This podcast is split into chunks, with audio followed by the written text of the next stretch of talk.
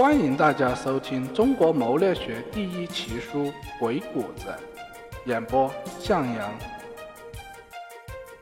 第二十一节：职场之道篇。故事四：察言观色，见机行事。在充满竞争的人生旅途中，如果遇到比你强硬的对手，就要敢于采取摆的战略，主动进攻，以势压人；如果遇到比你弱小的对手，也要采取和的战略，隐藏自己，以德服人。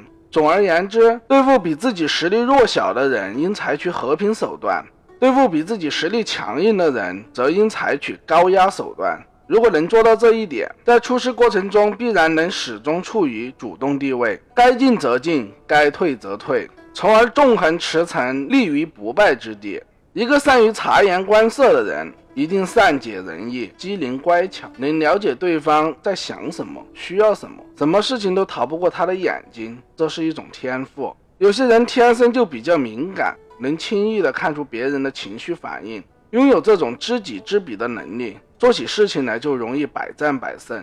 所以这是一种沟通上的优势。有了这种优势，沟通时就轻松许多了。通过观察，可以洞察先机，知道对方的想法。就算觉察对方有不同的意见，心里也有数，可以在心里有所准备，事先化解；也可以别人的反应，妥善安排自己的进退应对，依照对方的反应，适时给予鼓励赞美，把话说在适当的时机，刚好说进对方的心坎里。发现对方不悦，临时停车，避免沟通恶化，见风转舵，随机应变，事情就不会搞砸了。随时留心对方的脸色。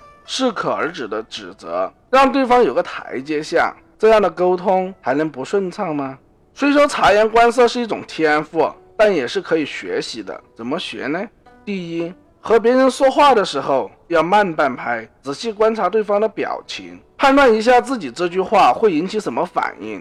第二，看电影或看电视剧的时候，不要只关心后来的结局怎么样了，观察一下每个不同角色演员的表情。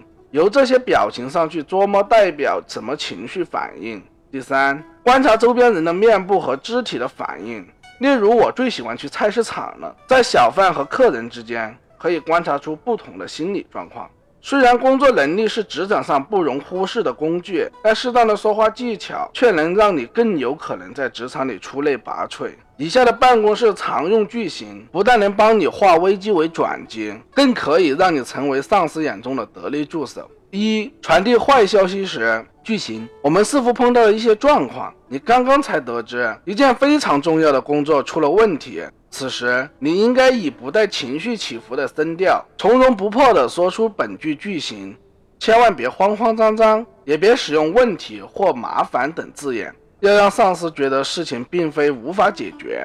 二、上司传唤时，句型我马上处理，冷静迅速地做出这样的回答，会令上司直觉地认为你是有效率、听话的好部署。